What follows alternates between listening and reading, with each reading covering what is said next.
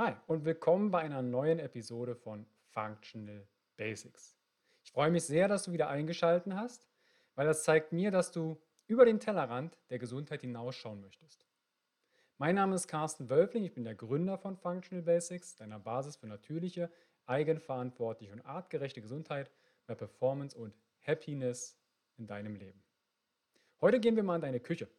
Und zwar schauen wir in das Gewürzregal. Was für Gewürze verwendest du denn im Alltag? Pfeffer, Salz oder Oregano, Thymian, Zimt, vielleicht ein bisschen Kurkuma? Über das Thema Gewürze, Gewürzqualität und wie du sie in der eigenen Küche verwenden kannst. Über das Thema spreche ich mit Richard Friedrich. Richard ist der Gründer von Direkt vom Feld und seine Gütekriterien für ein Gewürz ist zum einen der Bioanbau, aber auch die Transparenz.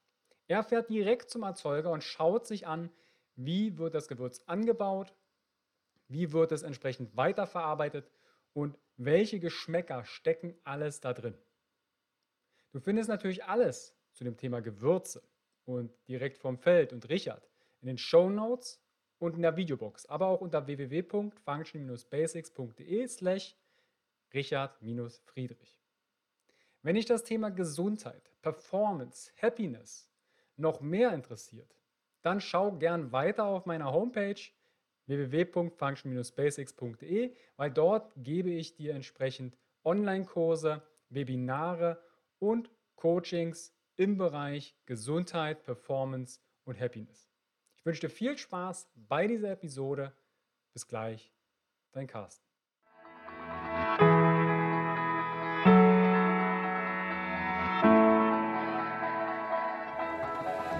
Herzlich willkommen bei dem Podcast von Functional Basics, deiner Basis für natürliche, artgerechte Gesundheit, mehr Lebensqualität, Happiness und Performance in deinem Leben.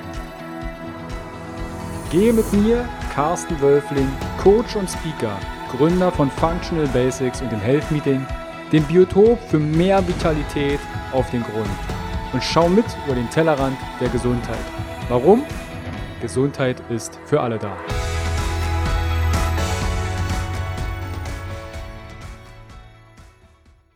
Herzlich willkommen wieder beim Podcast von Functional Basics. Ich sitze heute zusammen mit dem Richard. Richard habe ich ja im Vorfeld schon mal exemplarisch vorgestellt, aber um einen super Einstieg in das Thema Gewürze zu bekommen, Richard, stell dich doch gern einmal den Zuhörern vor. Hi, ich bin Richard, ähm, Gründer von Direkt vom Feld, einer Gewürzmanufaktur aus Chemnitz.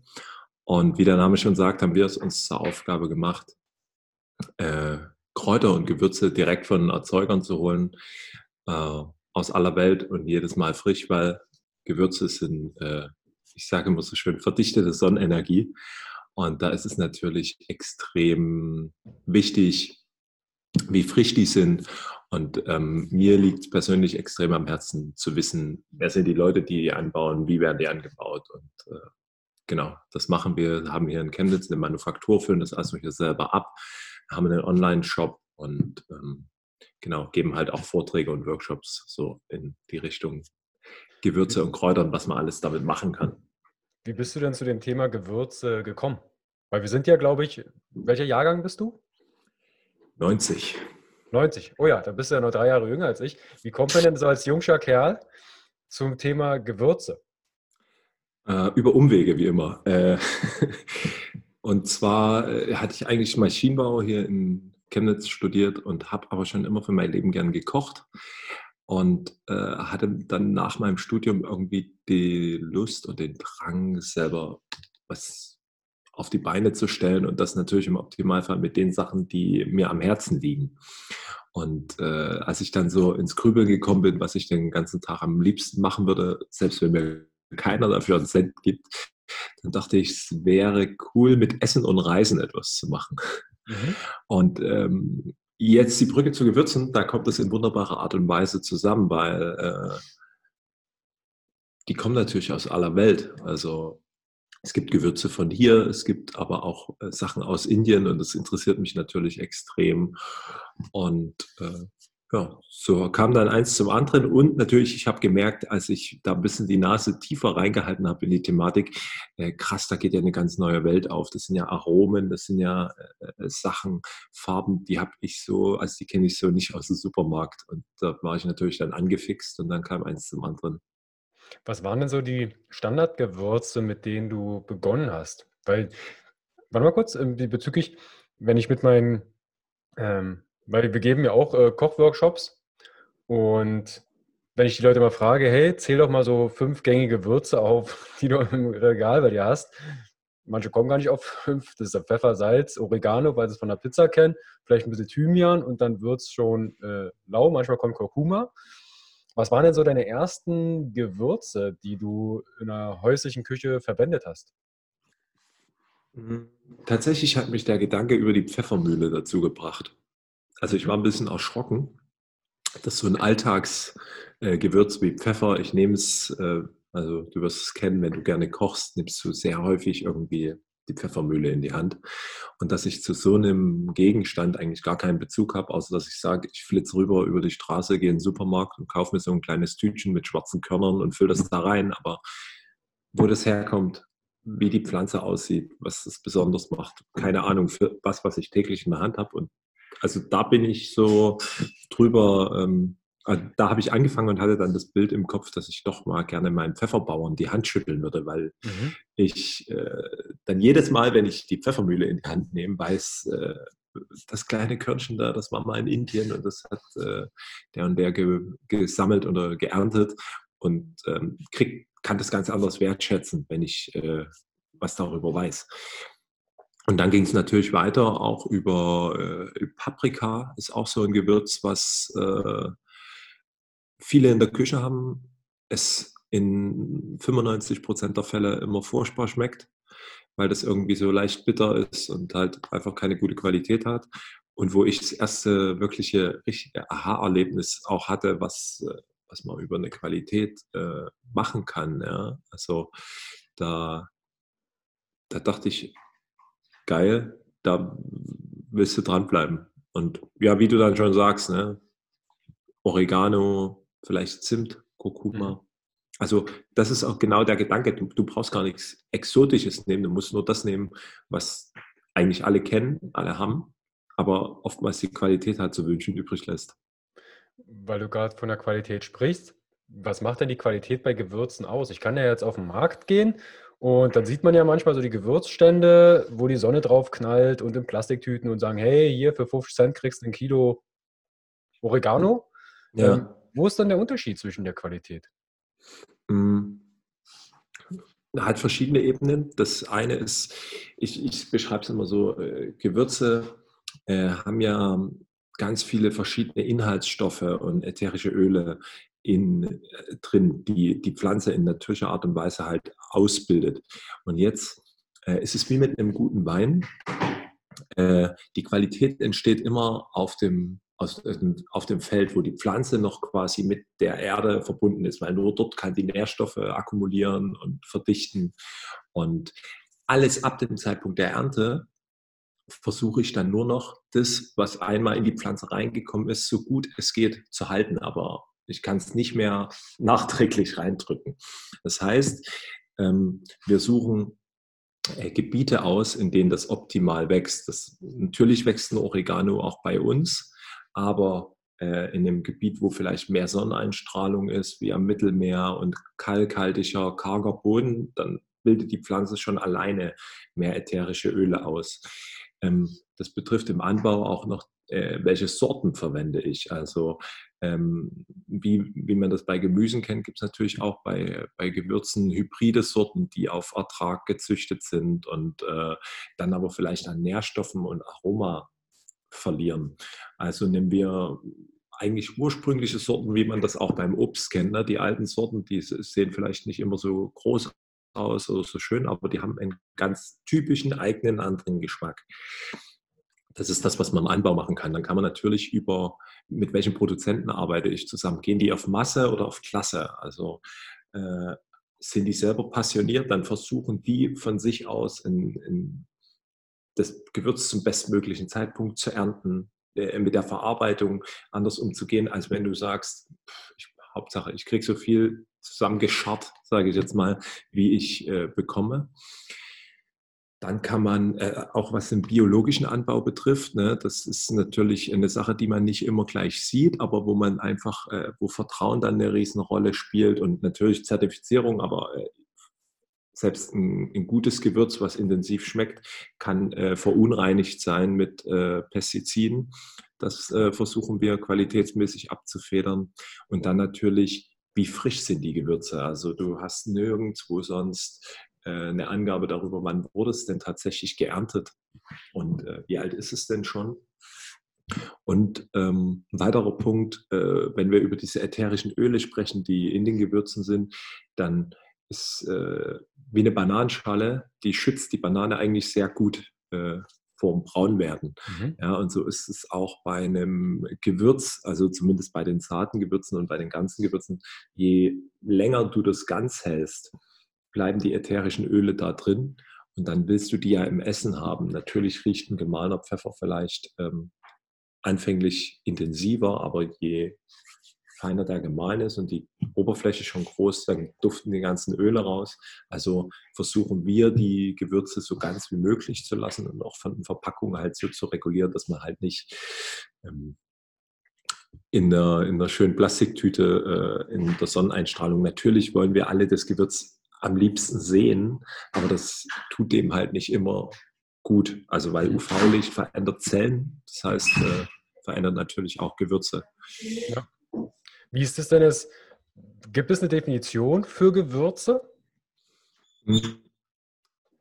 Es sind eigentlich getrocknete Kräuter und Pflanzen äh, äh oder getrocknete Pflanzenteile. Man könnte auch sagen frische Pflanzenteile, weil Gewürzpflanzen ähm, sind eigentlich die Pflanzen, die am meisten äh, Intensität und Energie ähm, in bestimmten Pflanzenteilen sammeln. Also es können die Früchte sein, es können aber auch die Blätter sein, bei Kräutern zum Beispiel. Wir können die, die Wurzeln teilweise nehmen, wie bei Ingwer und Kurkuma. Wir können aber auch wie beim Zimt die Rinde nehmen. Und ähm, sprich immer Pflanzen, die in bestimmten Teilen eine besonders hohe Anzahl an äh, Inhaltsstoffen aufweisen. Mhm. Hast du so ein paar klassische äh, Gewürze, wo die Blätter eine Rolle spielen? Ich würde gerne einfach mal so ein bisschen bei manchen Gewürzen vielleicht die Blüten, bei manchen Gewürzen vielleicht die Blätter oder die Stängel. Fallen dir da Gewürze ein, wo die Blätter besonders gut schmecken? Ja, also äh, du hast vor uns schon gesagt, Thymian zum Beispiel ist ja, äh, ist ja ein Blatt, auch Rosmarin ist ein Blatt, auch wenn es eher wie eine Nadel aussieht. Oregano, Majoran, äh, auch Lorbeer ist ein, ist ein Blatt. Ähm, also so schon grob die Untergruppe der, der Kräuter. Zu was zählt Zimt? Zimt zählt äh, zur Rinde weil mhm. äh, es gibt ja da auch verschiedene Arten, aber es ist immer die, die Rinde eines äh, des Zimtbaums.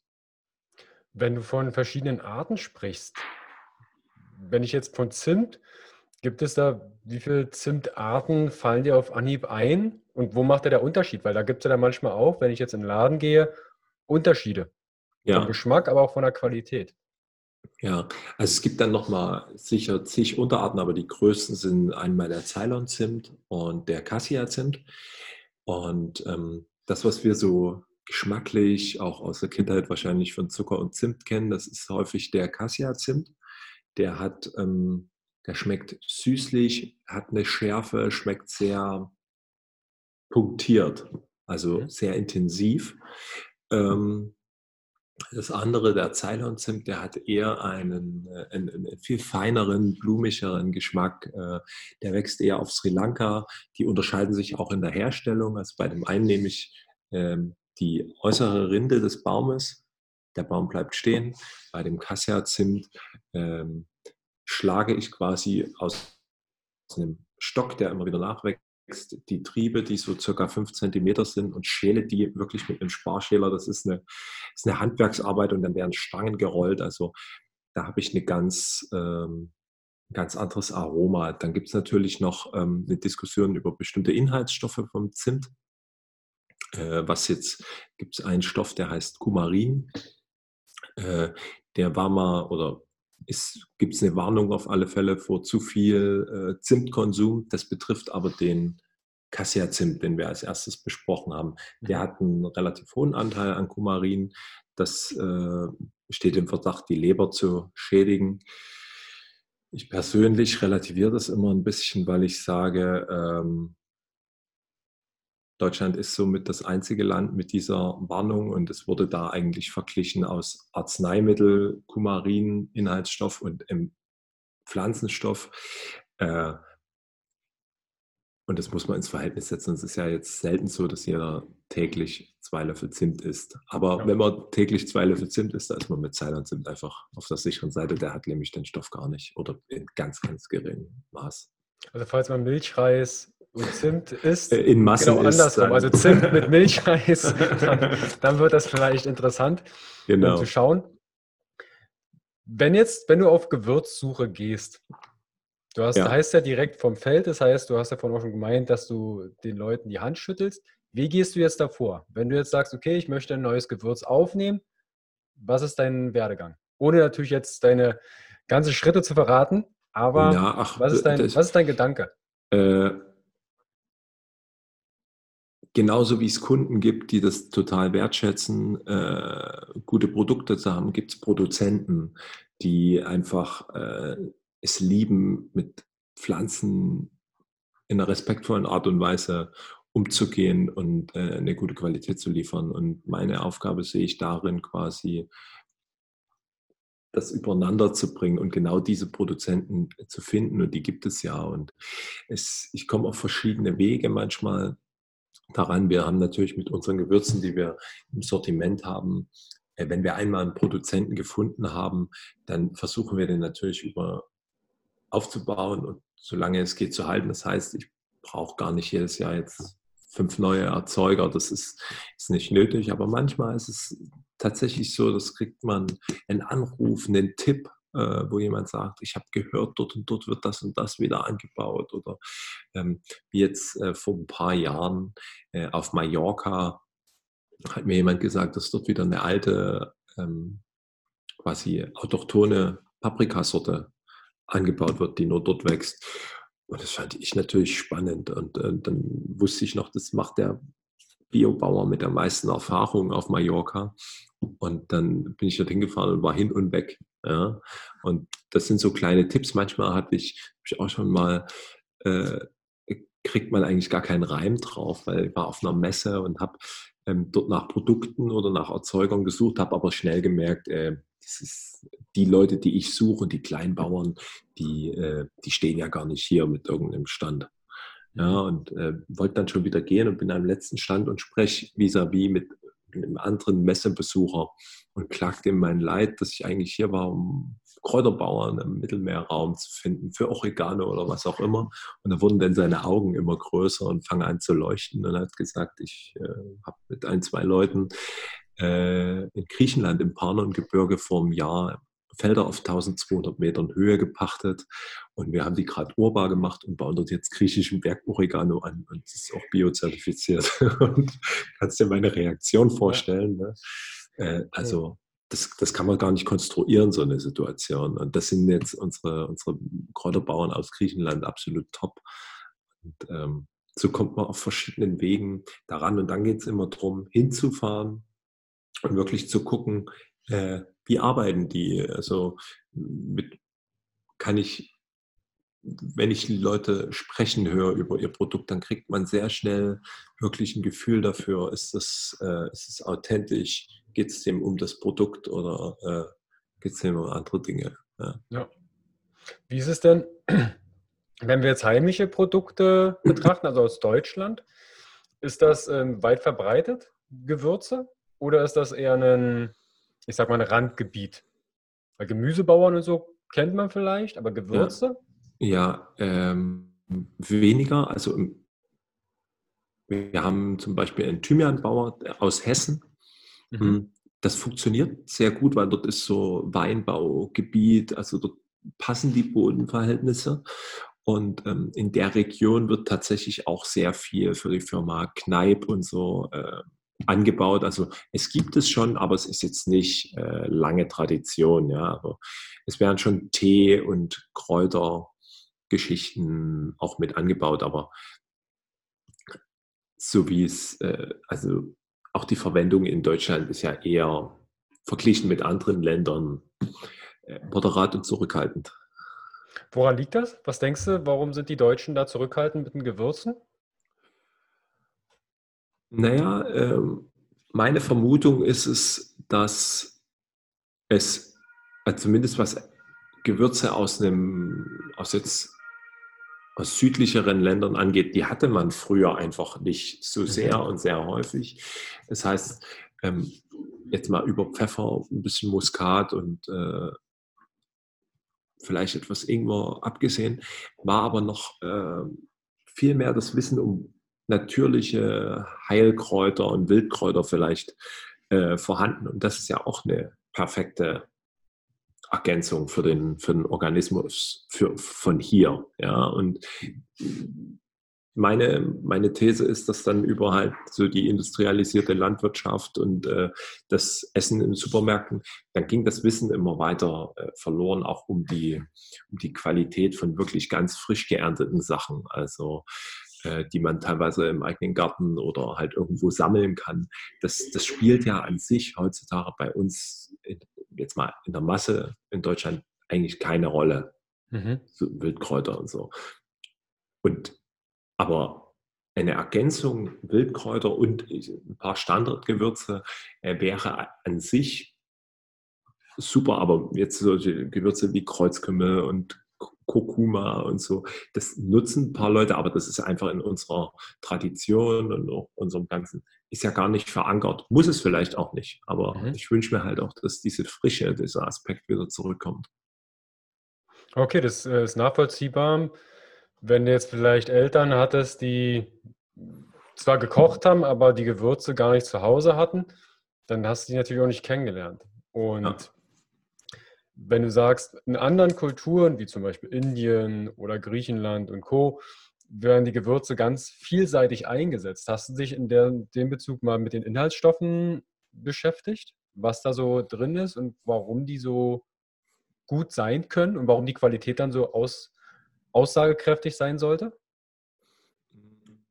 Ja, habe ich natürlich. Also äh, du findest in jedem Stoff irgendwie äh, verschiedene ätherische Öle, äh, sekundäre Pflanzenstoffe, Antioxidantien und ähm, also um das gleich vorwegzunehmen, wir können, äh, wir können über ein paar Gewürze auch da im, im Detail sprechen, weil das sind echt ähm, spannende Sachen dabei.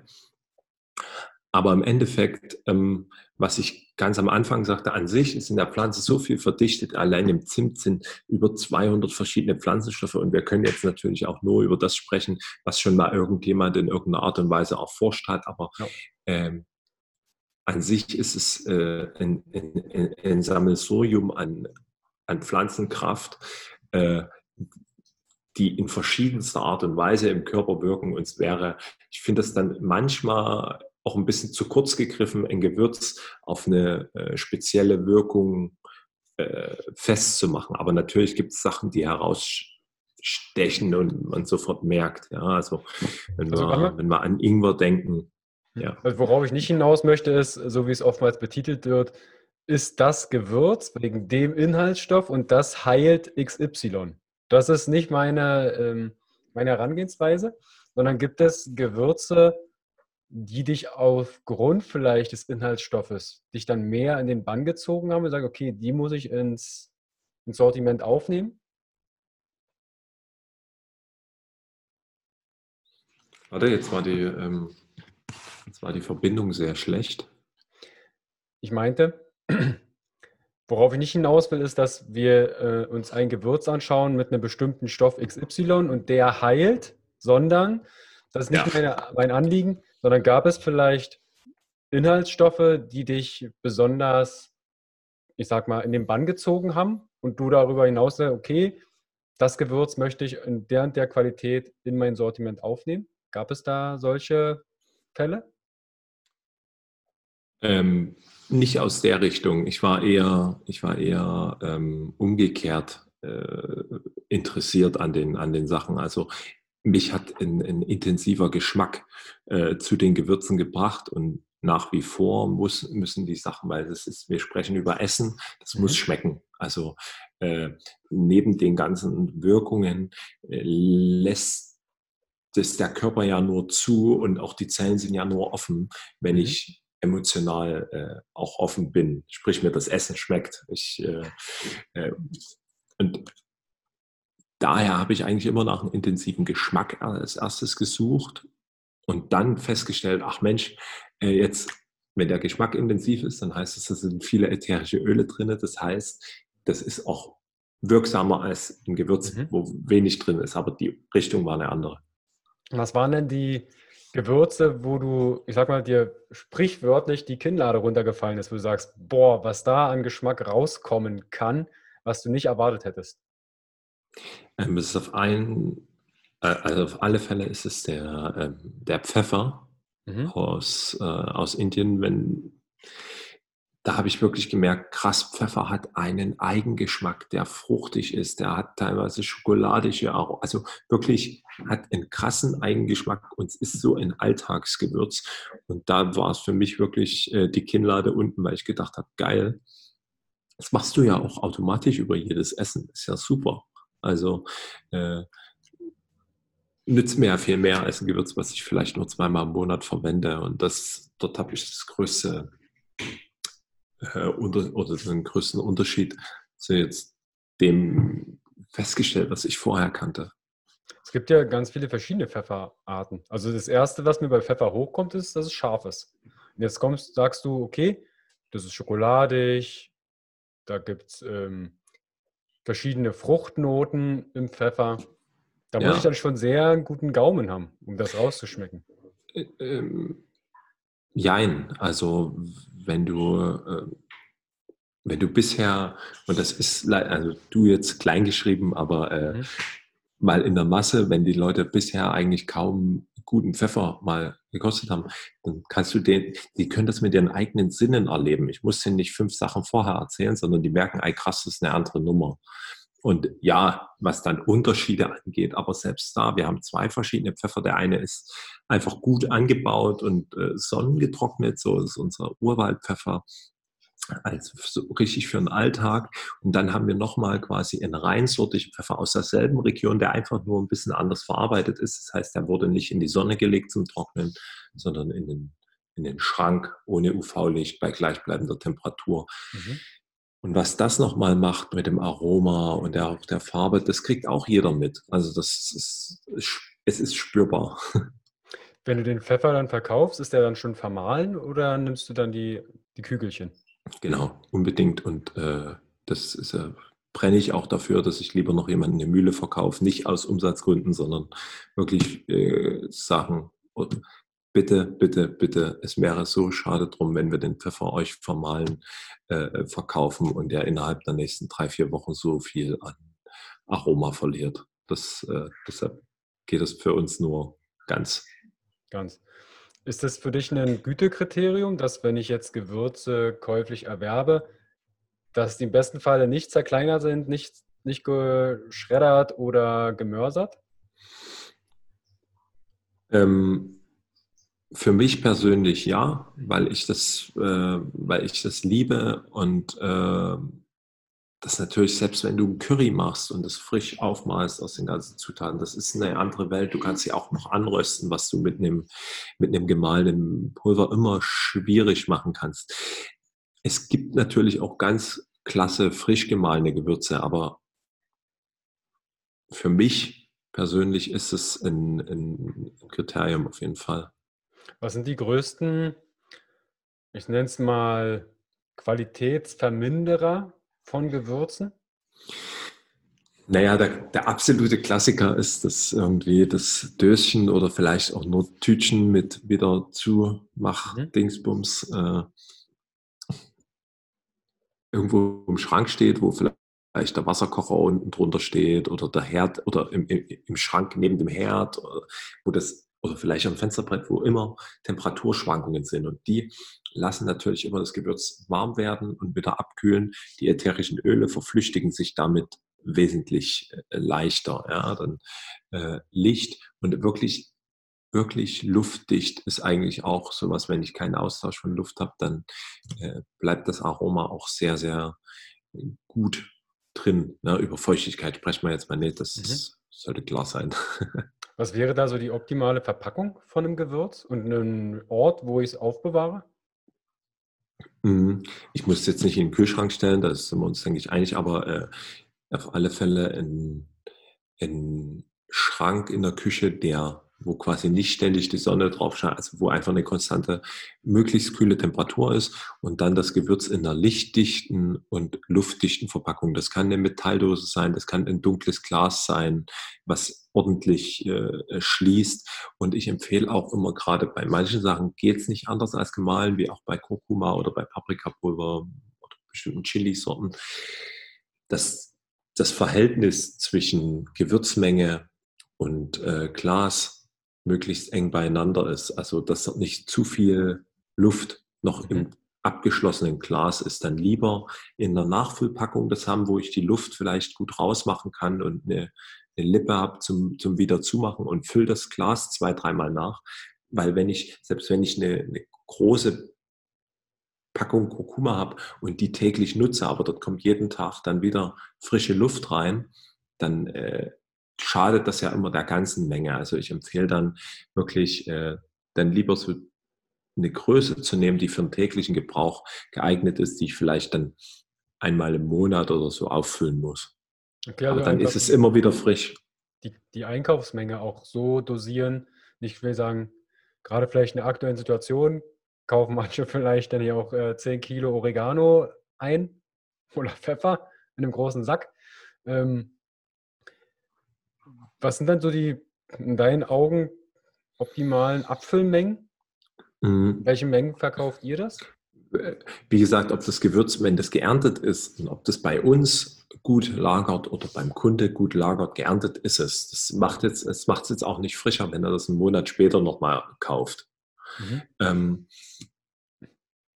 ich empfehle eigentlich dann immer so Jahres- bis anderthalb Jahresmengen, weil bei einem ganzen Gewürz, das kann ich, wenn das noch äh, gut verpackt ist und noch ganz, ganz ehrlich, dann merkst du ja nicht, ob der Pfeffer von diesem oder von dem Jahr zuvor oder vielleicht auch zwei Jahre zuvor ist. Bei einem ganzen Gewürz ist es in Ordnung.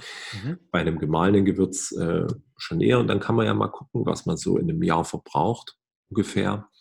Und dann äh, hat man natürlich auch nachhaltigkeitsmäßig das besser, weil ich weniger oft bestellen muss, weniger Verpackung. Und, ja. ist Verpackung für euch ein Thema? Ähm, jein. Also wir haben, wir haben uns für, für ein Konzept entschieden, wo wir äh, Dosen haben, die einfach auch hübsch aussehen, ja, die ich mir gerne in die Küche stelle, weil es ist, ist auch so ein Thema, wenn es im Bewusstsein ist, dann nehme ich es und äh, Küche ist, ist nicht mehr nur ein, ein, ein, funktionaler Raum zur Lebensmittelzubereitung, sondern es ist Teil des Wohnbereichs, also muss es alles ein bisschen auch schön aussehen. Äh, das ist für den Daily Use quasi und dann haben wir noch Nachfüllpackungen, ähm, wo ich dann die, die Dosen wieder auffüllen kann. Also mhm. Ähm, und da bin ich, sind wir auf der Suche, vielleicht äh, das auch plastikfrei zu machen, aber ich muss auch so ehrlich sein, die Verpackung darf nicht das schwächste Glied in der, in der Kette sein. Also ich kann nicht um die halbe Welt reisen, ein super Gewürz finden, was besonders intensiv ist und dann scheitert es an sowas Blöden wie einer äh, Verpackung, weil die äh, vielleicht bestimmte Stoffe durchlässt oder so. Das wäre dann, ja. das wäre dann schade. Mhm. Also da hat dann natürlich die Verpackung, die, ich sag mal, ist ja auch ein Qualitätsmerkmal, dass das Gewürz entsprechend seine Qualität behält. Die muss halt wirklich ab, also die muss eine Barriereschicht haben, wo du das, wo das Aroma bestmöglich äh, drin bleibt. Und mhm. äh, ich könnte mir sonst auch was vorstellen, wo man das wieder auffüllt, aber da hast du halt wieder Versandaufwand ohne Ende. Aber wir sind am, es ist auf alle Fälle bei uns auch auf dem, auf dem, auf dem Schirm und wir gucken da immer, was möglich ist, weil äh, ich denke, wir sind da aus einer Generation, äh, wenn es vermeidbar ist, dann äh, ja. guckt man natürlich auch, dass wir äh, da irgendwie Plastik oder Sachen reduzieren können. Definitiv. Wie viele Gewürze hast du im Sortiment? Hm, ich schätze mal so um die 25. Mhm. Und wie viel anteilig davon kommen außerhalb? Also sind, ähm, ich sag mal, internationale Gewürze? Wo, wo beginnt außerhalb? Außerhalb von Deutschland, sagen wir es mal so. Fast alle. Also wir haben äh, rote Beete hier aus Limbach mhm. äh, ein Projekt gemacht äh, und diesen Thymian aus Hessen. Mhm. Und dann hört es auch schon mit Deutschland auf, aber wir haben dafür, hm, also unsere, unsere Philosophie ist immer so global, also so regional wie möglich und so global wie nötig. Und dann haben wir aber halt auch aus äh, Österreich mhm. äh, einige Produzenten jetzt für Fenchel, für Boxhornklee, für Koriander. Das sind Gewürze, die könnte ich auch aus Nordindien holen, aber die, wenn die auch in Österreich wachsen, äh, umso besser. Ja, das heißt, es ist vielleicht nicht ganz nah, aber ich, ich, ich sehe es schon immer noch, äh, auch die europäischen Sachen in Chili aus Frankreich noch und äh, Schwarzkümmel kommt auch aus Österreich, Paprika aus Spanien, das ist, finde ich, schon alles noch äh, im, im, im Gewürzbereich nahe. Mhm. Ja, ist ja auch direkt äh, der Nachbar, also von daher, wenn es um, um die Qualität geht, was war dein weitest, deine weiteste Strecke, die du gereist bist, um ein Gewürz kennenzulernen? Mm, ja, das war schon Indien und Sri Lanka, also bisher. Das, äh, und dann halt wirklich nochmal in Indien in sehr abgelegene äh, Gebiete, was natürlich wahnsinnig schön ist, weil dort die Luft sehr sauber ist teilweise die Natur noch wirklich unberührt und man muss noch manchmal eine anderthalb Stunde mit dem Jeep irgendwo durch Gelände fahren, wo du äh, sonst nicht hinkommst und ja. Ah, cool. Wie oft bist du dann im Jahr auf Reisen, auf Erkundung neuer Gewürze? Gibt es so eine Zeit, wo du sagst, okay, die plane ich mir ein, um auf Spurensuche mhm. zu gehen? Ja, also ich versuche eigentlich jetzt immer im Januar ähm, da nach nach Indien bzw. Sri Lanka zu fahren. Einfach ist die Zeit da gut und passt auch bei uns ins Geschäft äh, ganz gut rein. Wir wollen da auch äh, nächstes Jahr äh, mal ein paar interessierte Leute mitnehmen. Ähm, einfach, dass sie mal sehen, wie wird der Pfeffer angebaut und sind halt auch Mischkulturen, also auch jetzt, wie wird Kaffee angebaut, geerntet und, oder Tee. Das kann man dort alles mal auf, auf einem Schlag sehen und dann versuche ich noch so zwei, drei weitere Produzenten übers Jahr zu, zu besuchen und zu bereisen. Es geht leider nicht, dass man jeden jedes Jahr besucht. Das wäre ein bisschen zu viel. Ja. Gibt es von dir aus so fünf Gewürze, die du täglich verwendest? Das sind deine, mm. deine Geheimtipps für dich? Also auf alle Fälle Pfeffer. Der, ist, der gehört bei mir an jedes Essen, selbst früh, wenn ich mir ein Porridge mache, fliegt dort noch ein bisschen Pfeffer ran, weil ähm, das, das Piperin verbessert ja die, die Nährstoffaufnahme. Ähm, und ich denke mir dann immer, ich kaufe gute Zutaten, damit ich auch das alles ankommt. Also wäre es Quatsch, mhm. da jetzt keinen Pfeffer ranzuhauen. Ähm, ich verwende sehr, sehr gern den Bas oder so einen baskischen Chili, das ist auch bekannt unter Piment de Spillet. Das ist ein ganz fruchtiger Chili, der eine sehr, sehr angenehme Schärfe hat. Ähm, Wo machst du den ran? Auch ans, ans Porridge? Ähm, nee, aber ran? den, den mache ich, mach ich mir selbst, äh, wenn wir wenn wir Kartoffeln und Quark essen, kommt er le leichter drüber. Wenn wir, ähm, wenn ich mir einen Salat mache, kommt er ganz leicht oben drüber. Also der, der, der steht auch bei uns, wir kochen ja jeden Mittag hier zusammen, äh, mhm. steht immer auf dem Tisch, weil den irgendwie übers Essen macht man den nochmal in so einer leichten Spur oben, oben drauf. Ähm, dann auf alle Fälle noch äh, Zimt. Mhm. Bin ich äh, großer Fan. Äh, ob jetzt früh irgendwie in, in, ins Getränk, so in den Smoothie oder in der Gewürzschokolade Das ist natürlich auch jetzt für die Zeit äh, absolut super, weil es schmeckt hervorragend. Man, man, man spürt es ja am eigenen Leib, dass, äh, dass es den Stoffwechsel anregt. Ähm, und dann haben wir noch so ein, wir haben noch so ein Masala gemacht. Das ist quasi wie eine Curry-Mischung, aber halt aus ganzen Zutaten. Mhm. Äh, was ich vorhin sagte, wenn ich das jetzt, das kann ich rösten und mörsern und wenn ich dort ein bisschen Kurkuma dazu gebe, dann habe ich ein eigenes, fertiges Curry, was aber immer wieder frisch ist. Und äh, das fällt schon auch oft an, weil ähm, jetzt an, an irgendwelche Dips oder an, an, an Ofengemüse oder Suppen, dann ist das, äh, ja, das waren jetzt vier. Ah ja, und ich bin, äh, ich oute mich, bin auch ein äh, Fan von gutem Salz. Mhm. Ähm, ne, wenn das so, so ein Fingersalz, da kann ich nämlich salzärmer kochen und dann am Ende nur die Menge hinzufügen, die geschmacksrelevant ist. Wenn ich jetzt übers, über den Kochprozess immer schon Salz dazugebe, dann schmeckt es am Ende immer noch nicht so sehr salzig. Und wenn ich jetzt so ein Fingersalz nehme, dann kann ich womöglich auch manche Sachen ganz ohne Salz kochen und mache mir nur am Ende ein bisschen was drüber und habe dann über die Menge. Äh, und da haben wir, äh, bin ich so, also Fleur de Sel oder halt so, wir haben so kleine Pyramiden, die kann man so übers Essen machen und die da hat es halt noch so ein bisschen crunchig und knusprig und das ist, das ist irgendwie spannend bei Gewürze. Wir haben über die Wirkung gesprochen, wir haben aber auch äh, über den Geschmack, das Aroma. Wenn ich jetzt eine, eine, eine Schüssel habe, wo schon Zimt drüber ist, dann, dann riecht das noch, bevor ich einen Löffel gegessen habe und regt natürlich da schon Prozesse an und natürlich die Farbe. Äh, also das wirkt multidimensional. alle, alle Sinne werden angesprochen. Ja, und das, das, das, das fasziniert mich auch bei der, bei der Geschichte. Also es ist nicht nur so, dass es irgendwo drin ist und dann ein bisschen anders schmeckt, sondern äh, wenn ein Reis mit Kurkuma gekocht ist, dann sieht der auf dem Teller einfach schon viel geiler aus und macht mir viel mehr Appetit. Ja. ja.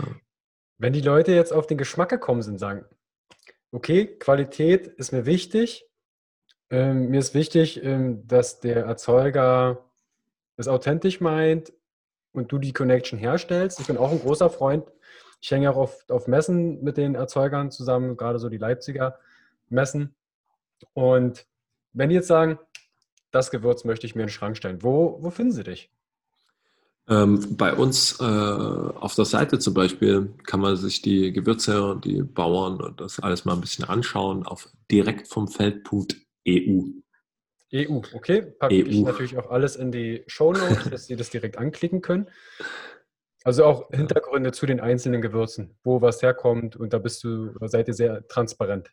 Ja, also so, äh, das, das ist ja das, wofür wir angetreten sind und was wir, äh, warum es das ganze Ding gibt.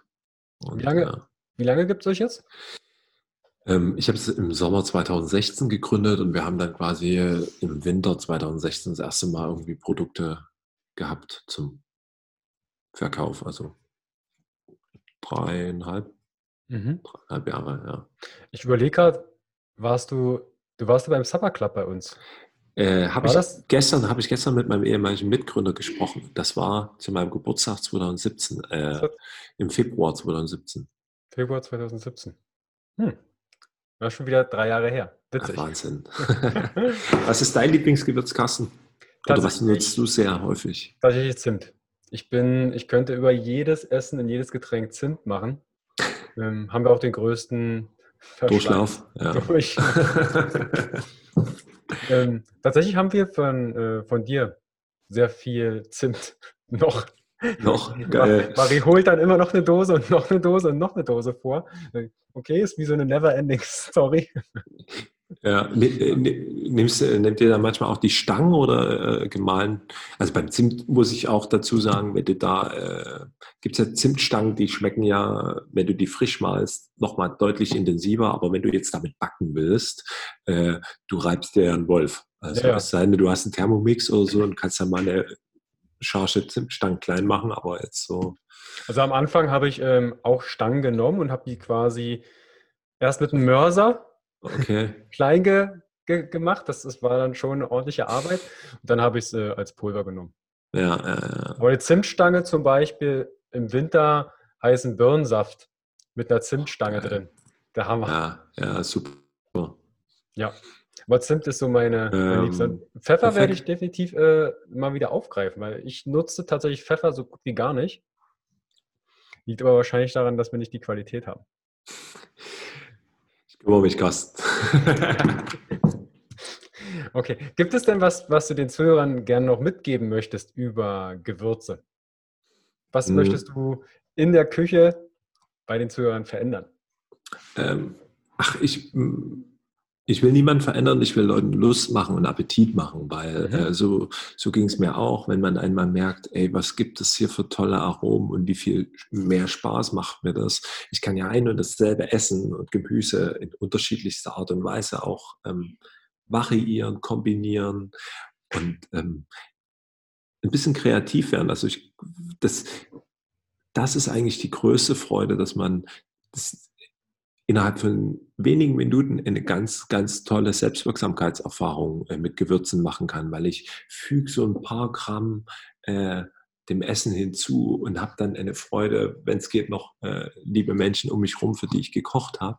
Und es schmeckt den Leuten. Also was, was Geileres gibt es doch nicht, wenn ich äh, mit, mit einer Prise irgendwie äh, schöne, hohe Emotionen äh, erzeugen kann.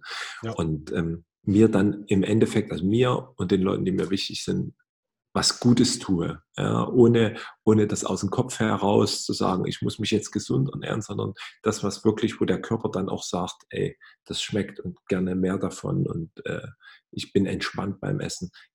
Das tut ja dann am Ende auch richtig gut. Ja, Ja, cool.